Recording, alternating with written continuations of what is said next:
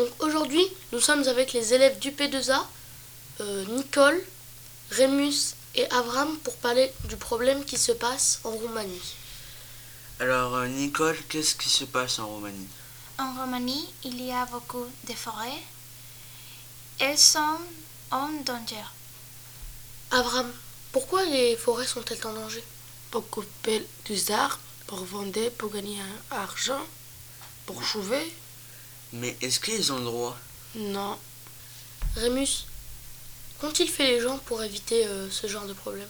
Il y a des détecteurs, ils coupent les arbres, après ils se, euh, alarment, après sonner le alarme, euh, venez le sécurité. Merci à vous trois d'avoir parlé. Qu'est-ce que tu en penses, Ayman?